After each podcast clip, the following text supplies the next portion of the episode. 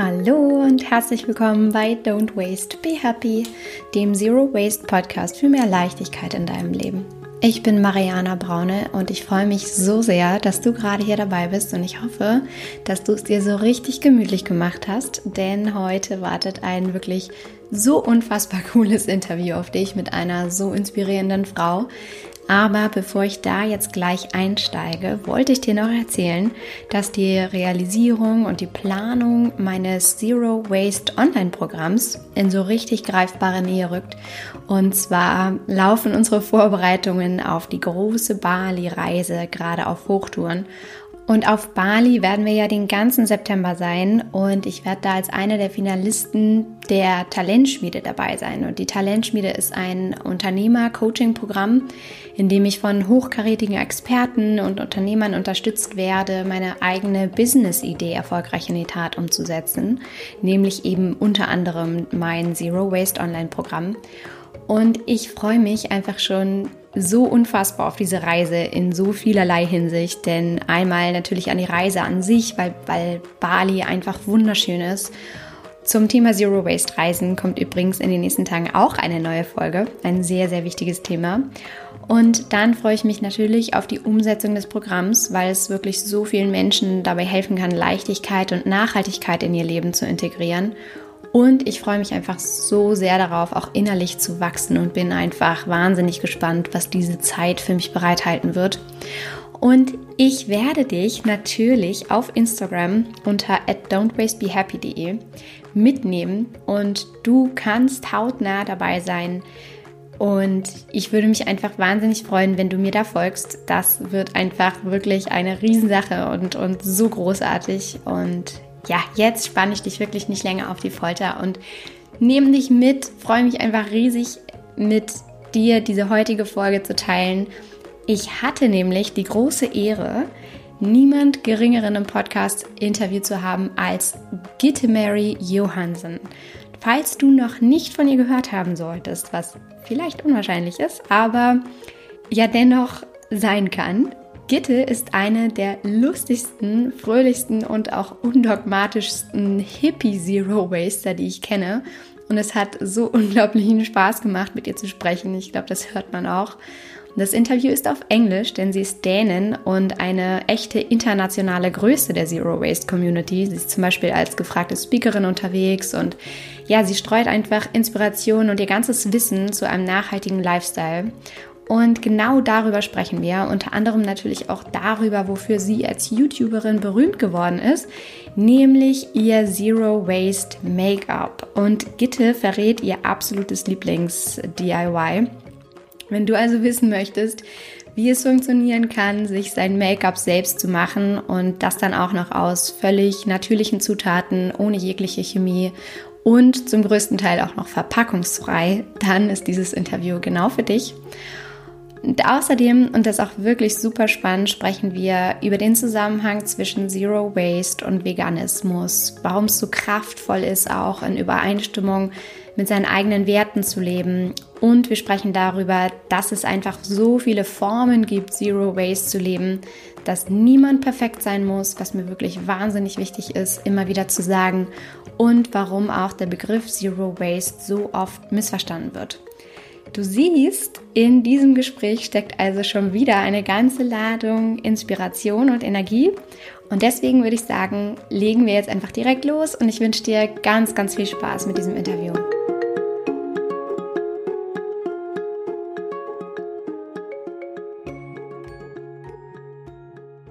Welcome, Mary. Um, how are you and where are you right now, actually?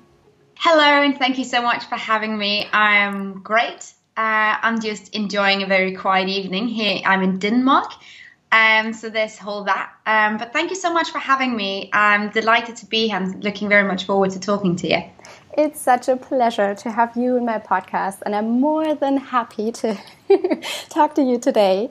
So, um, to, to just give everyone a quick overview of who you are and who you have become, you, you decided to go zero waste in 2015, and you are saying about yourself that you switched out impulsive buys, fashion week, and so called must haves for a zero waste and plastic free lifestyle.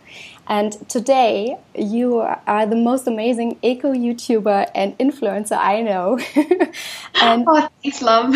And you create inspiration, recipes, and really awesome tutorials and guides for reducing trash and finding non materialistic values, which I think is absolutely beautiful.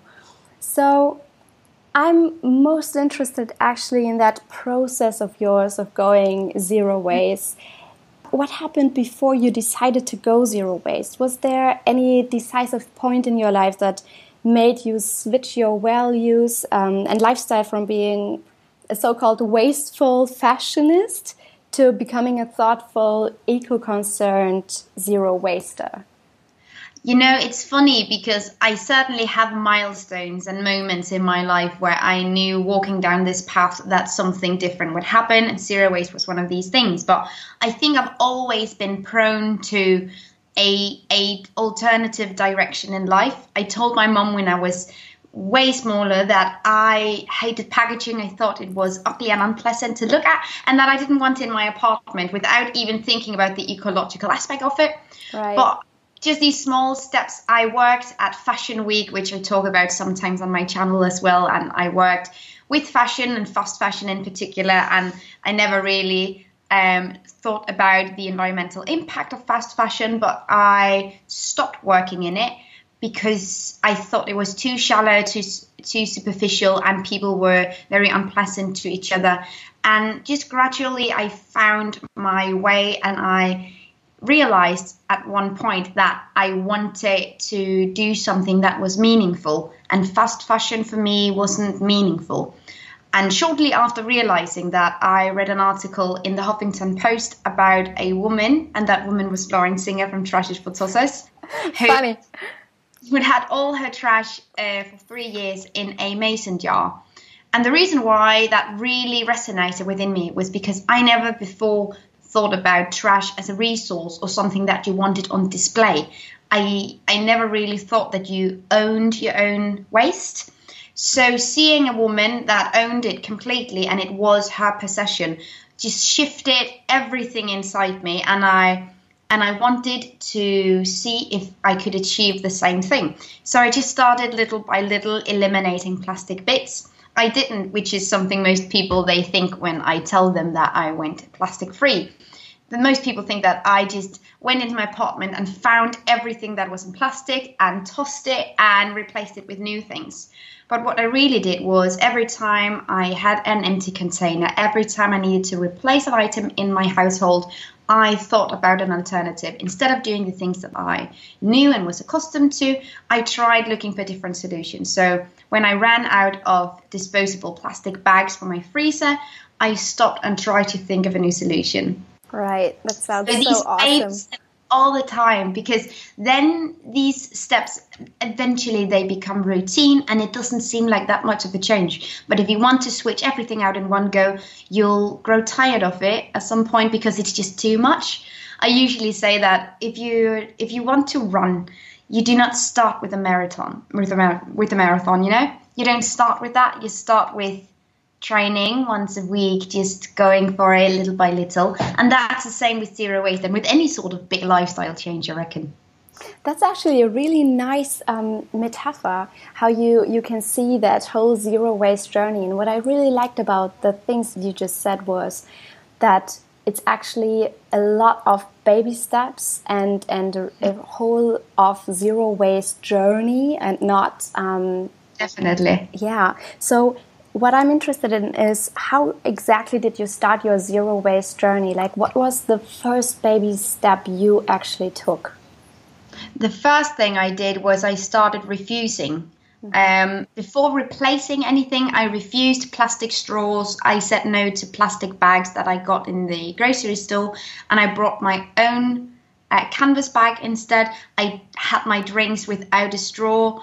Just these small things that aren't even active action, so to speak. They're passive. They're completely passive because it's all refusal. So I started by doing stuff like this. Also, when I went to the grocery store in the beginning of my process, I picked out products without plastic packaging. So I went for something in tins, I went for something in cardboard rather than something in plastic. Right. So, what do you think about the zero waste mindset because I think one of the most important thing by starting zero waste is to have set your zero waste mindset. What I call your biggest why because only if you know your why, why you want to do this, mm-hmm. what, what you want to achieve by living zero waste or more sustainable, then you will be able to really live zero waste forever and for more than just a couple of weeks. So, what is your biggest why? Well, the thing that really provoked me and started the engine, so to speak, was the fact that I read that every piece of plastic ever produced in the world, ever, is still here. It never goes away, it never disappears.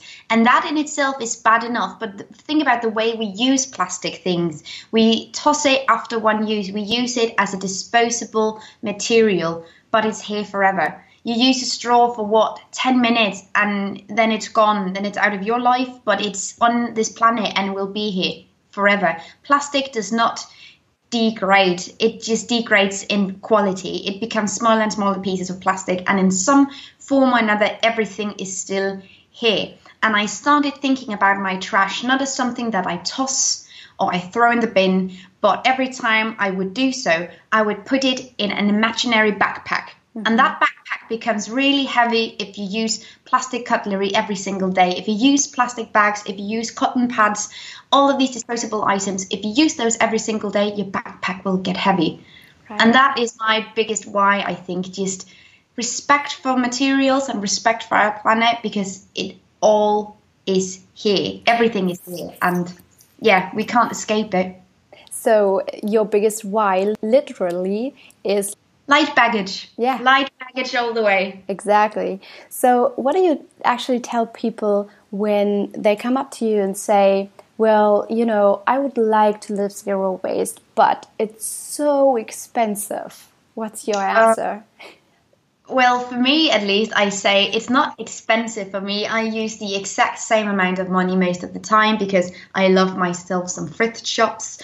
Um, but I, I spend the same amount of money. My economy has just shifted from things that I spend little money on. I mean, you know stuff like fast fashion it's super super cheap I stopped doing that. I stopped buying convenient products, which often are quite cheap, and I started paying the real pl- price for real items. For instance, a cotton shirt produced sustainably is expensive because you need to pay farmers, you need to pay factory workers fair wages.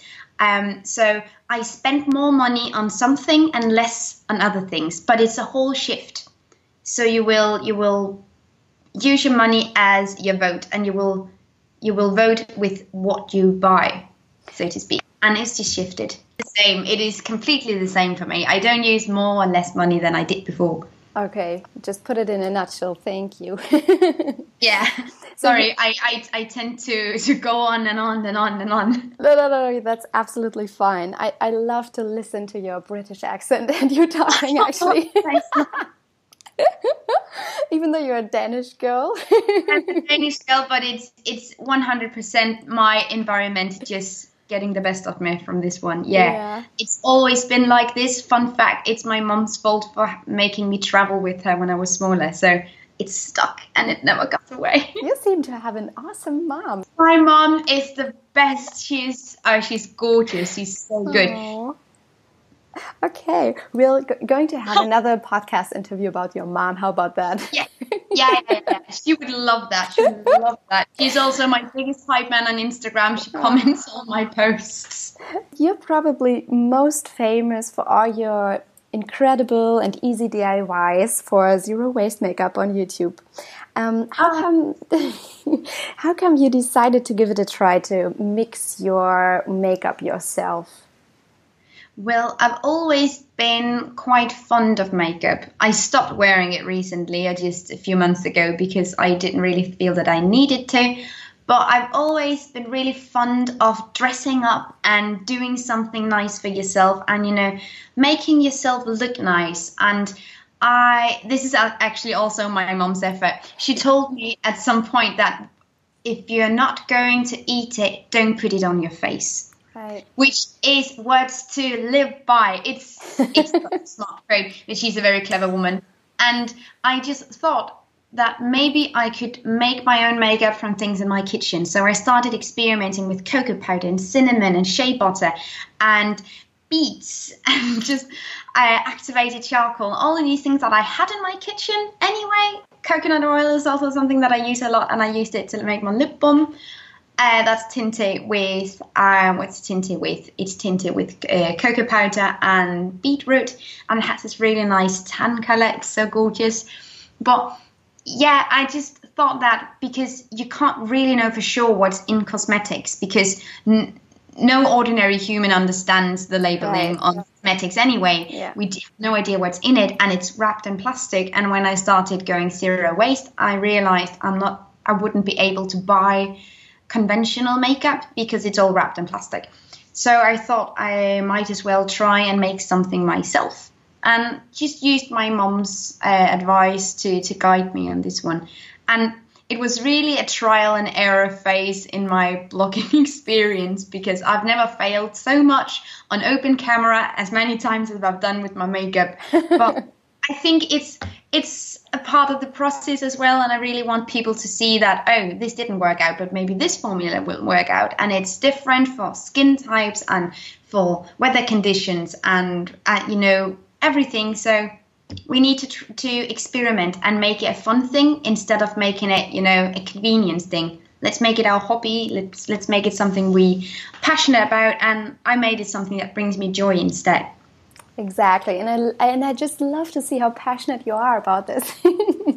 it's so funny. I, I wish everyone could see how you're gesticulating and and laughing oh, yeah, about it.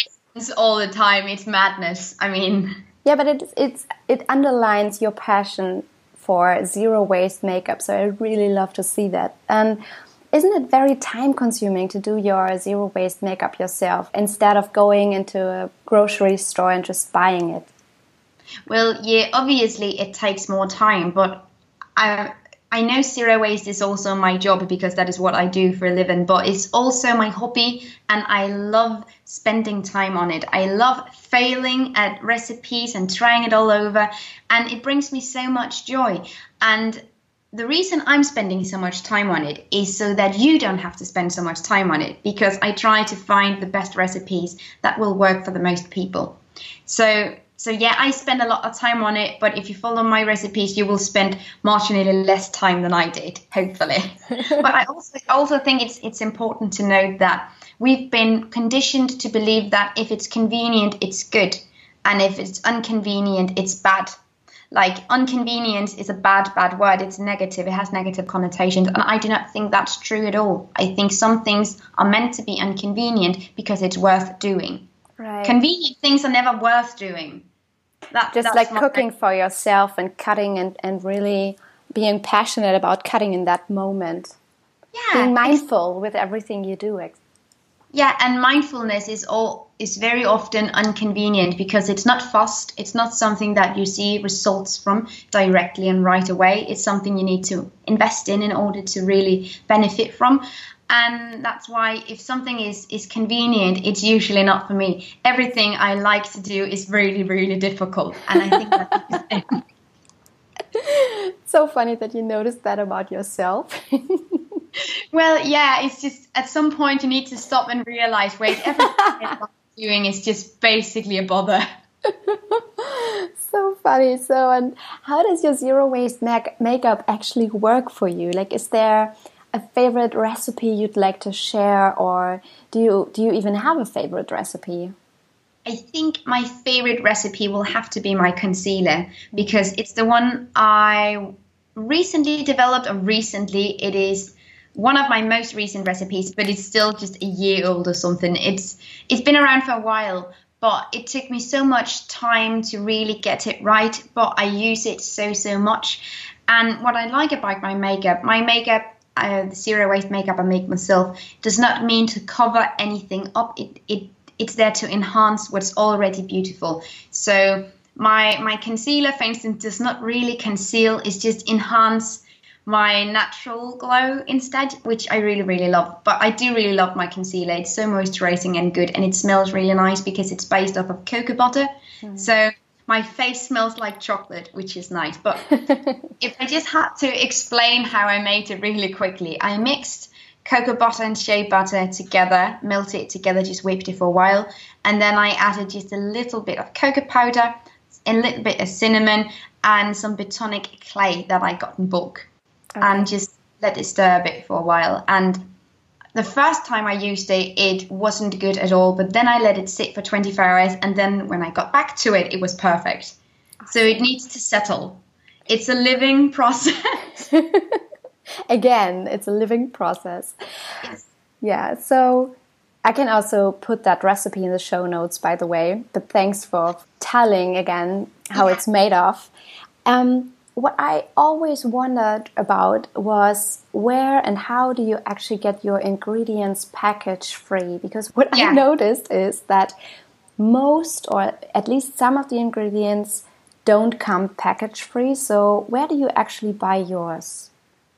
It, it is a giant problem that most ingredients do not come package free. And I will be the first to say not all my ingredients are package free. My coconut oil comes in a glass bottle, but I've had this really amazing collaboration with Isangs, which is a soap store in Copenhagen, and they find all of their soaps and ingredients extremely ethically and sustainably. On their website, they have a list of all the farmers that they're connected to. So it's very transparent, which is lovely. And they have these huge bulk jugs with cocoa butter and shea butter and clays. And it's also where I get my activated charcoal from, which is also in bulk from there.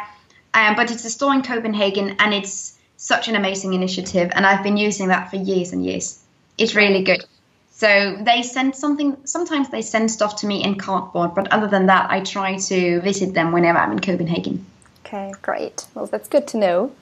yeah, it's it's good. It's a good place. So if you're nearby, it's I mean, it's always worth a visit because it's so so beautiful with huge glass containers with oils that they make themselves and stuff. It's good. Zero waste in generally is so aesthetic, don't you think? It is, though. It is the most Insta worthy lifestyle of all time because have you noticed whenever a supermarket is advertising something, they never advertise stuff in plastic. It's always, you know, loose carrots and loose flowers and just woo. But in reality, everything is packaged. But we do not want to advertise the packaging because plastic is unsustainable, yeah, but also super, super boring. Exactly.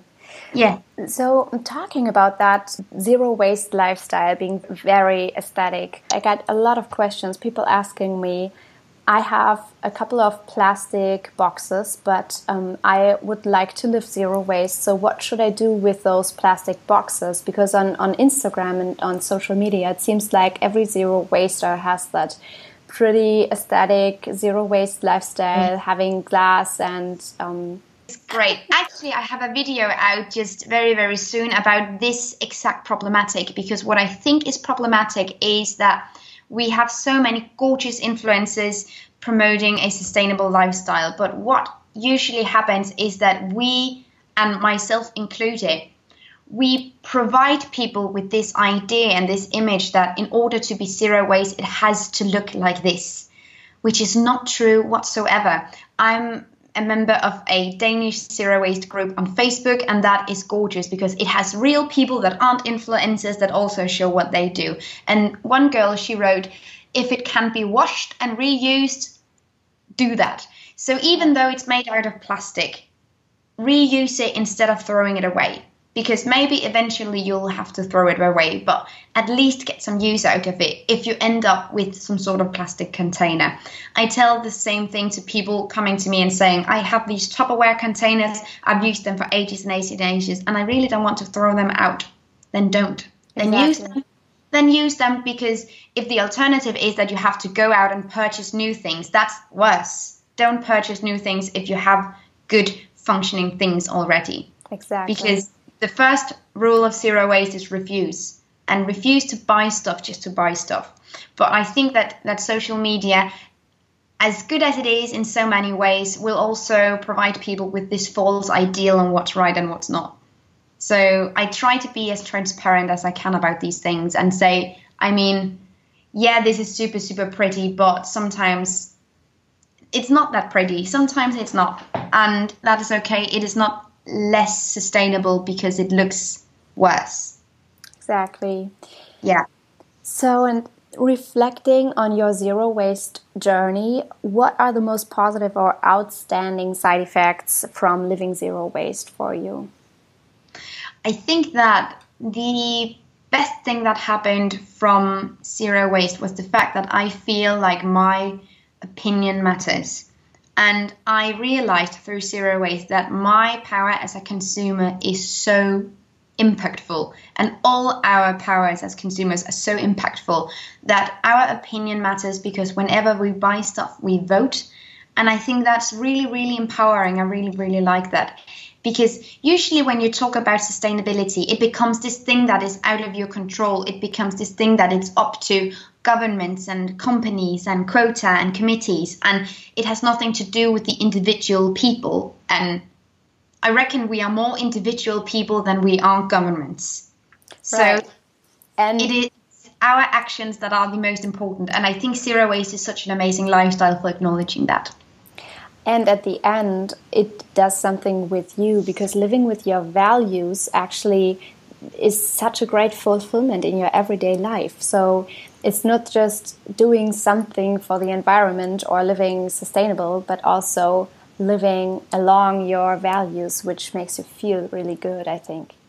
Definitely. Li- living according to my values and living in alignment with what i actually believe is super super empowering because most people believe in things or you know have opinions regarding things but it's not very many people that have the ability to actually live through that. And i think zero waste is such a nice way of doing it. It's the it's the same with veganism for me at least that living in alignment with my values in that regard as well has just been the most positive impact on my on my life in general Right, you, you just became a vegan just recently. I know. Yeah, it's, it's not, it hasn't been very long, but I I'm losing track because I keep saying, oh, I've only been vegan for a few months, and I reckon I've been since winter. So I can't remember anymore. It just all falls together. But but yeah, that is also something that I I decided after a long long time really fighting it in a lot of ways, I decided to live according to my values, and it has been so amazing. But that's something that Instagram and social media helped with me as well, because I met up with uh, Sustainably Vegan's, Imogen, she is amazing, and Blue Olives mm-hmm. in London. I saw them, uh, and we talked about veganism, and meeting them was just the most amazing thing that happened for my lifestyle perception. Really? How come? Yeah. Yeah, because I live in a place where I do not have people around me that understands. And talking to them and they asked me why did you why did you become vegan? And they were really really happy about it.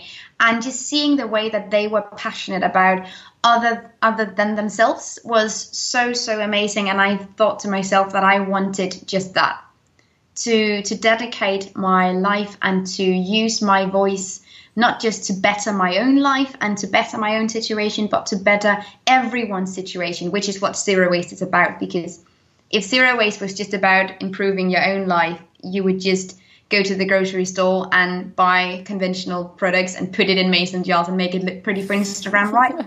the reason we do all the hard legwork is because we care about others than ourselves.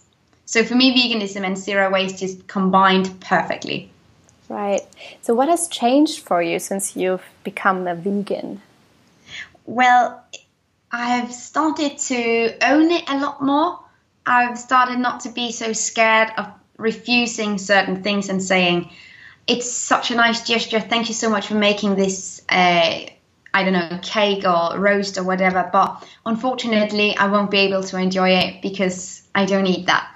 And it was, it was very, it was a very weird experience going from not having an issue with eating, you know, non-vegan food when I was out to owning it, standing up to it, and saying, you know what, I have, I, I feel better if I don't do it. So that was really, really great. So many things have changed, I think, though, because also I made a video about strange side effects from from veganism where I stopped being scared of animals. just okay. Just started just saying hello, spider friend. it's probably worth watching, I guess. Yeah, just so many strange things happened. And yeah, I just feel so much more centered. And that sounds like some hippie talk. It is. Well, you are it, a hippie. yeah, yeah, and you know, hippie talk can be true as well. So, yeah. I think something that held me back quite a lot regarding veganism was the unsupportive environment I was in regarding veganism.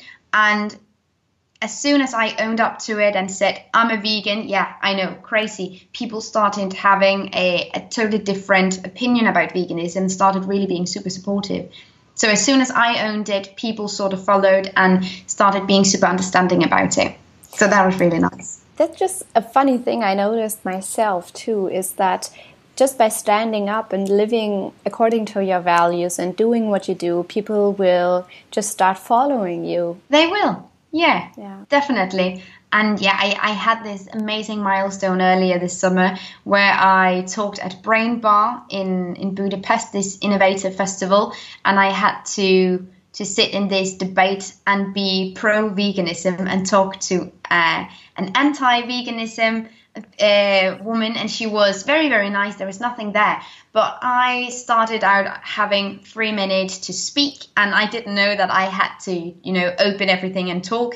And I just started talking. And after I, I finished, and she was about to say something, people, you know, they stood up and they were applauding me. Wow. And it was just so amazing. So, so yeah, I went from from that talk because it was one of the biggest things I've ever done. I reckon I went straight from that talk down to tattoo parlor and got the vegan tattoo, the V.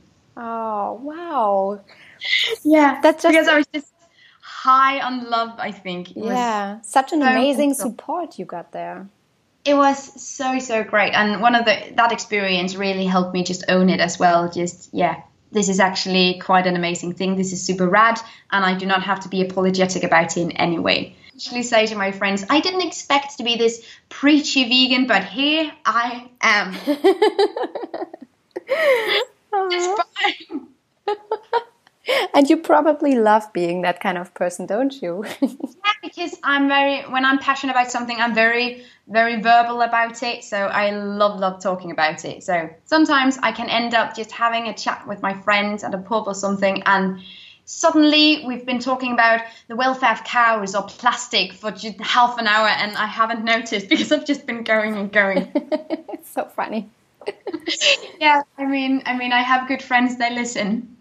So, how about your your boyfriend? You just mentioned him earlier. He lives zero waste too, right? Because you're living together, obviously, and um, no, uh, me and my boyfriend we we do not live together. Okay. Um, it's also fairly new. We haven't been dating for that long. Okay. Uh, so, but he he is completely vegan whenever I'm there. He's not when he's with his family and stuff, but okay. uh, he really really tries for me, which I appreciate so so much. It's so lovely, and he's very curious about uh, zero waste and how I do things. And I usually cook, so I show all kinds of tricks and recipes and how you can do this, and oh, you can do this and this and this. So right. he, he's very good in that regard.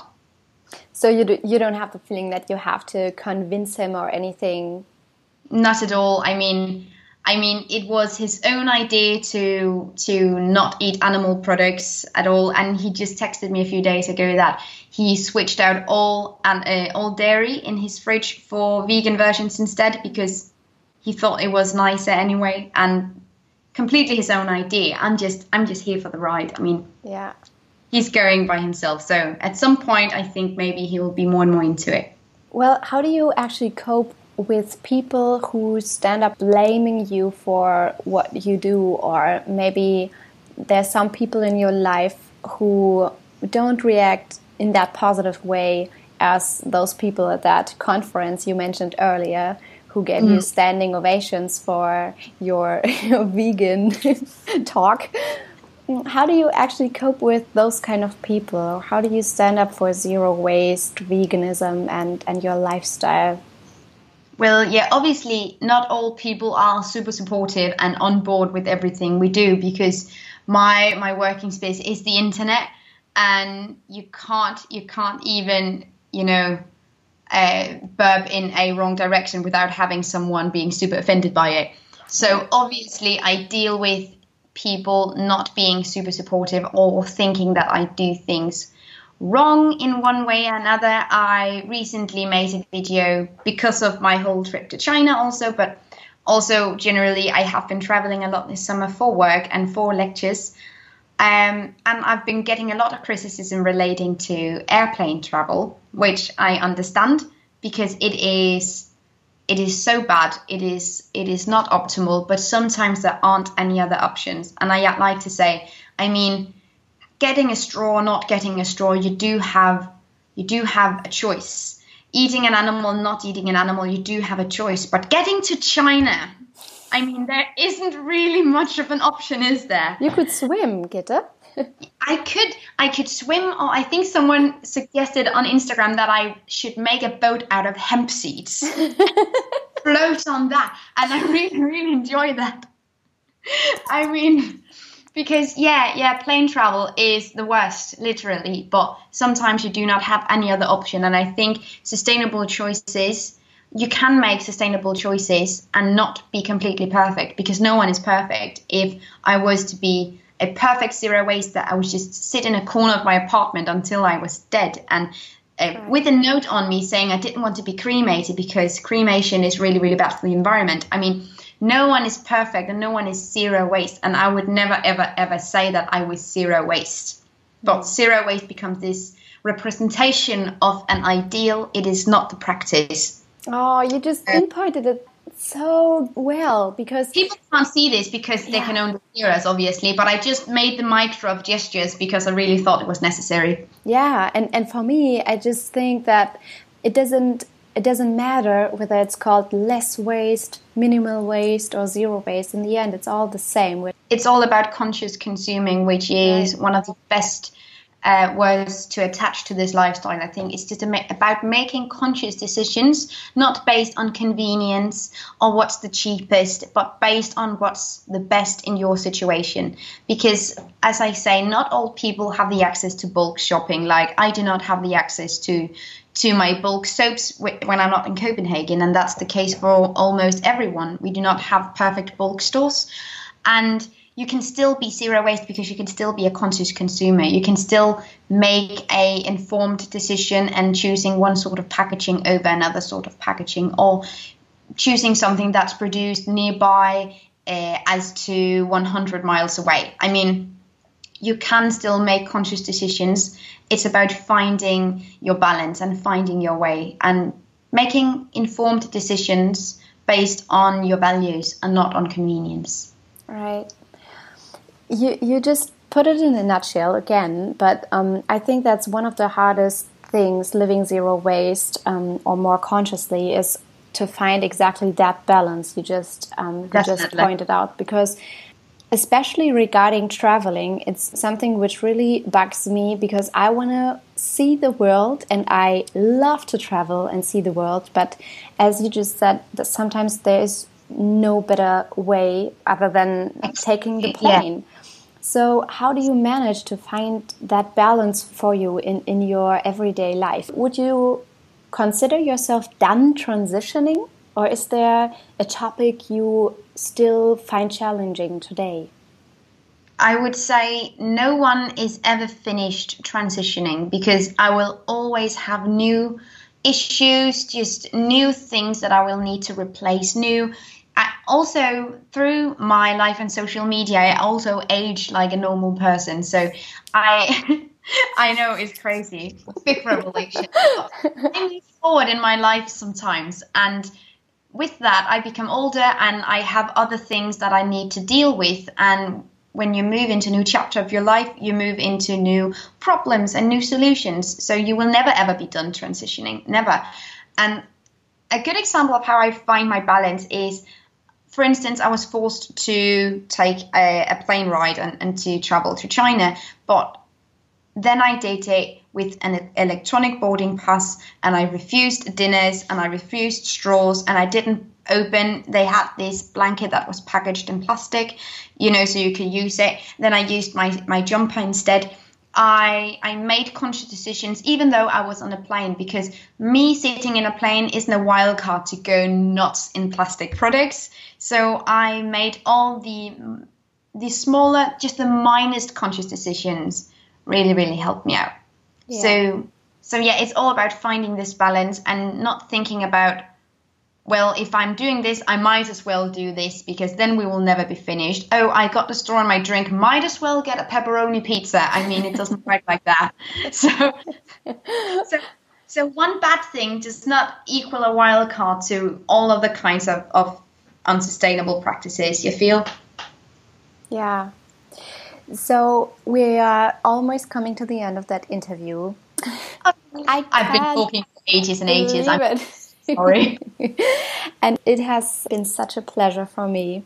And I got so inspired again by everything you said, actually. And but there are a couple of last questions I'd like to ask you. Um, if there was anything you could change in this world right away, what would that be? The Great Pacific Garbage Patch. I think it's it's a it's, it's a big thing to change. It's one of the You're Batman. yeah, it's it's one of it's one of the greater issues that we have, but the Great Pacific Garbage Patch is so mind-numbingly huge.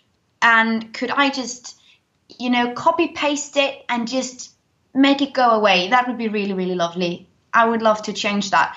I would also love to change this mentality that so, so many people have. And every time I give a lecture, people tell me this. They say, yeah, but one person doesn't make a difference. And that is the most toxic thing that you can ever think.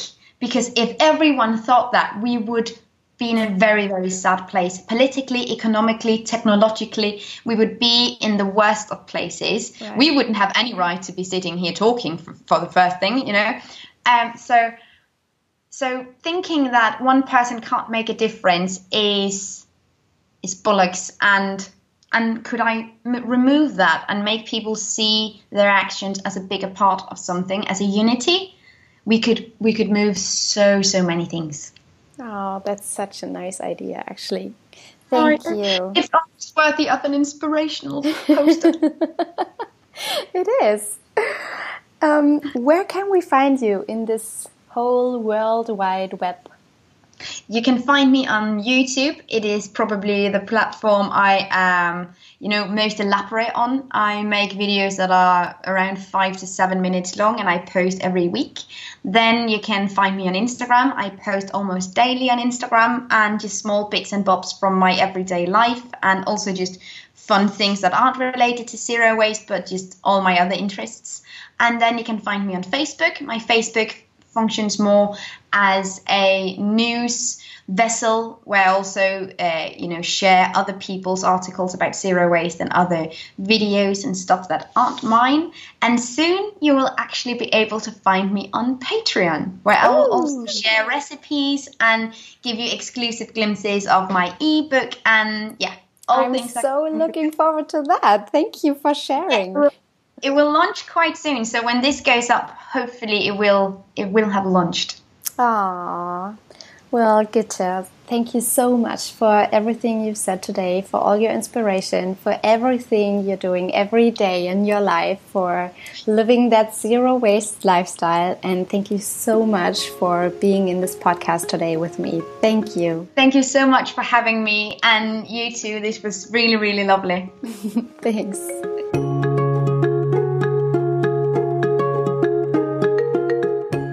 Ich hoffe sehr, dieses Interview hat dir gefallen und du konntest ganz viel für dich mitnehmen und fühlst dich jetzt hoffentlich genauso inspiriert, wie ich mich immer fühle, wenn ich eins von Kittes Videos sehe. Wenn dich das also mehr interessiert, dann kann ich dir nur ans Herz legen, einfach einmal rüber zu hüpfen in ihren Instagram-Account oder ihren YouTube-Kanal. Die Links dazu findest du natürlich alle hier in den Show Notes.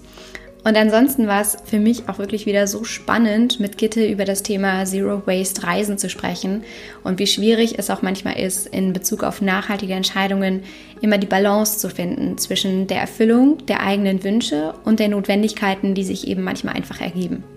und es einfach immer wieder darum geht, die in dem Moment richtige Entscheidung zu treffen. Und das eben auf Basis aller äußeren Umstände und der Wünsche, die du hast und der Rahmenbedingungen, die sich ergeben. Und ja, Zero Waste oder Nachhaltigkeit im Allgemeinen ist nicht immer einfach einzuteilen in richtig oder falsch, sondern eben immer von so vielen äußeren Faktoren abhängig.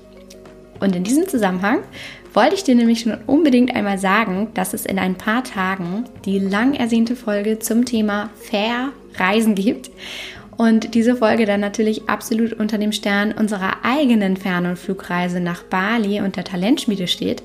Und ich werde dir in dieser Folge erzählen, was du für Möglichkeiten hast, nachhaltig zu reisen und wie du es auch schaffen kannst, die für dich richtigen Entscheidungen in diesem Zusammenhang dann zu treffen.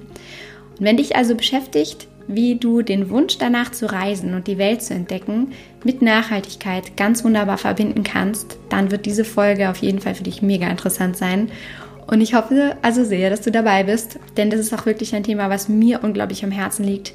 Und ich freue mich, oder beziehungsweise wir freuen uns natürlich auch so sehr darauf, wenn du mich und uns begleitest auf unserer im wahrsten Sinne des Wortes Zero Waste Reise auf Instagram. Du findest uns unter don'twastebehappy.de.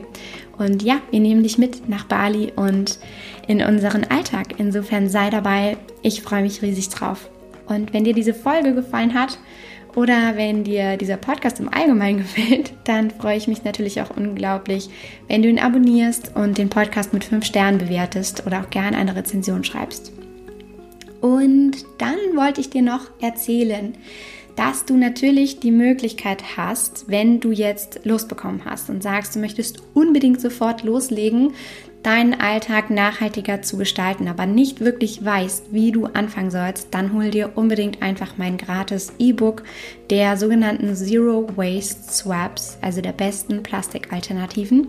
Das kannst du dir ganz einfach kostenlos runterladen auf meinem Blog don'twastebehappy.de. Den Link dazu findest du auch hier in den Show Notes.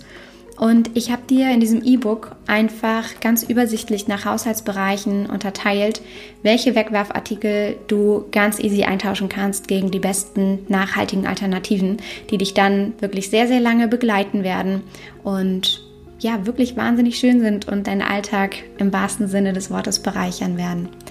Und ja, ich wünsche dir wie immer ganz, ganz viel Spaß beim Zero Wasten deines Lebens ich hoffe, dass du es dir so richtig gut gehen lässt und wünsche dir alles Liebe. Don't waste and be happy. Deine Mariana.